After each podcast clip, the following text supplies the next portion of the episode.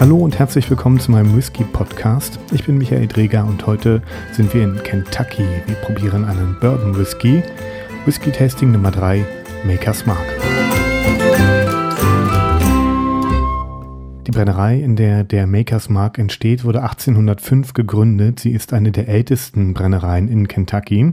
Seit 1805 ist sie aber nicht im Besitz der Familie, die jetzt diesen Whisky herstellt. Die hat die Brennerei 1953 gekauft und von da an wurde dann der Makers Mark hergestellt. Der Makers Mark rühmt sich einiger Besonderheiten. Einige sind offensichtlich, wenn man zum Beispiel direkt auf das Etikett guckt. Der Makers Mark Whisky schreibt sich nämlich ohne EY am Ende, wie es sonst bei amerikanischen Whisky immer eigentlich der Fall ist aber in Anlehnung an die schottischen Vorfahren der Brennereifamilie hat man sich entschieden, den Whisky nur mit Y am Ende zu schreiben. Es gibt noch eine zweite Besonderheit, die offensichtlich ist, wenn man sich die Makers Mark Flasche anguckt und das ist total charakteristisch für diesen Whisky.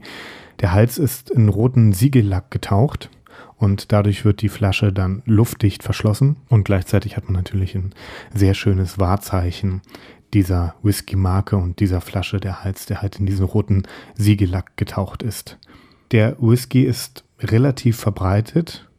Das heißt, wer schon mal vor einem einigermaßen gut sortierten Whisky-Regal stand, auch im Supermarkt, wird diese Flasche mit dem roten Siegellack oben mit hoher Wahrscheinlichkeit schon mal gesehen haben.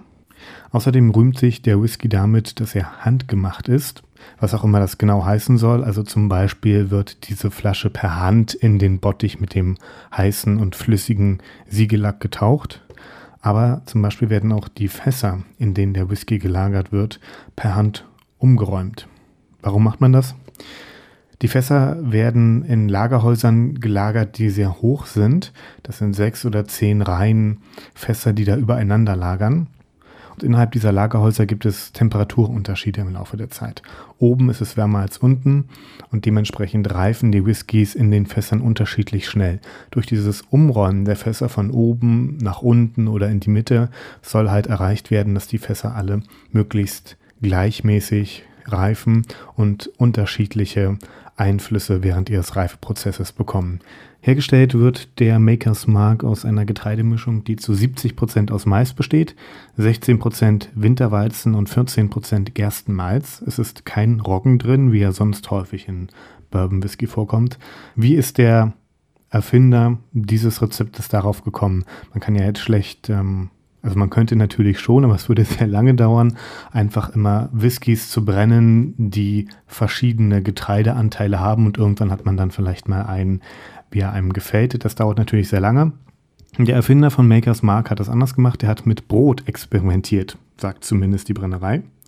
Der hat also verschiedene Brotsorten mit unterschiedlichen Anteilen der verschiedenen Getreidesorten gebacken und irgendwann hat er dann das gehabt, wie es ihm gefallen hat. Und diese Mischung hat er dann genommen, um auch Whisky draus zu machen.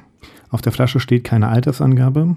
Der Makers Mark ist aber so fünf bis sieben Jahre im Schnitt gereift in dem Fass. Wie lange genau wird dann immer entschieden nach dem Geschmack des Whiskys im Fass. Wenn der Geschmack so ist, wie man ihn gerne hätte, dann wird der Whisky aus dem Lagerhaus rausgeholt.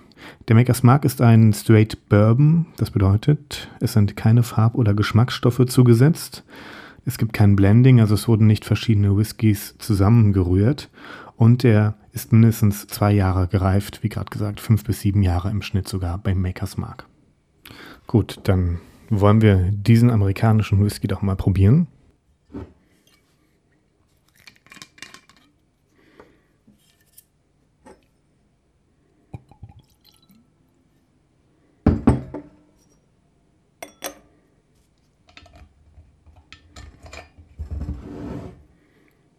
Ja, er hat auf jeden Fall eine kräftige, dunkelgoldene Bernsteinfarbe, würde ich sagen.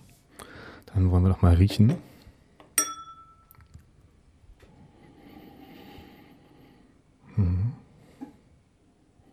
Also der Whisky hat 45% Alkohol.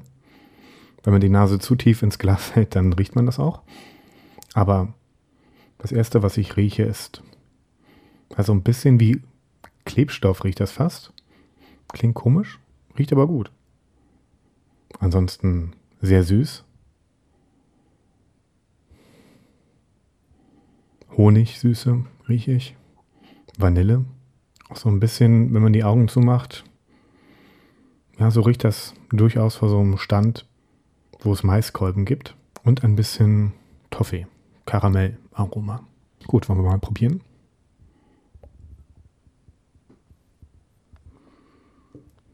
Oh, süß. Honig, Vanille. Eine leichte Schärfe, aber angenehm. Der Abgang ist mittellang. Und wenn die ersten Aromen auf der Zunge verschwinden, dann bleibt so das Gefühl von Mais. Aber alles in allem ein süßer Whisky. Mir persönlich fehlt ein bisschen die Varianz. Das liegt aber einfach an der Herstellung eines Bourbons. Die haben halt so einen ähnlichen Grundgeschmack. Den hat auch der Makers Mark, aber er ist lecker. Da kann man nicht meckern. Das war's für heute. Wir hören uns wieder, wenn der nächste Whisky probiert wird. Bis dahin, tschüss.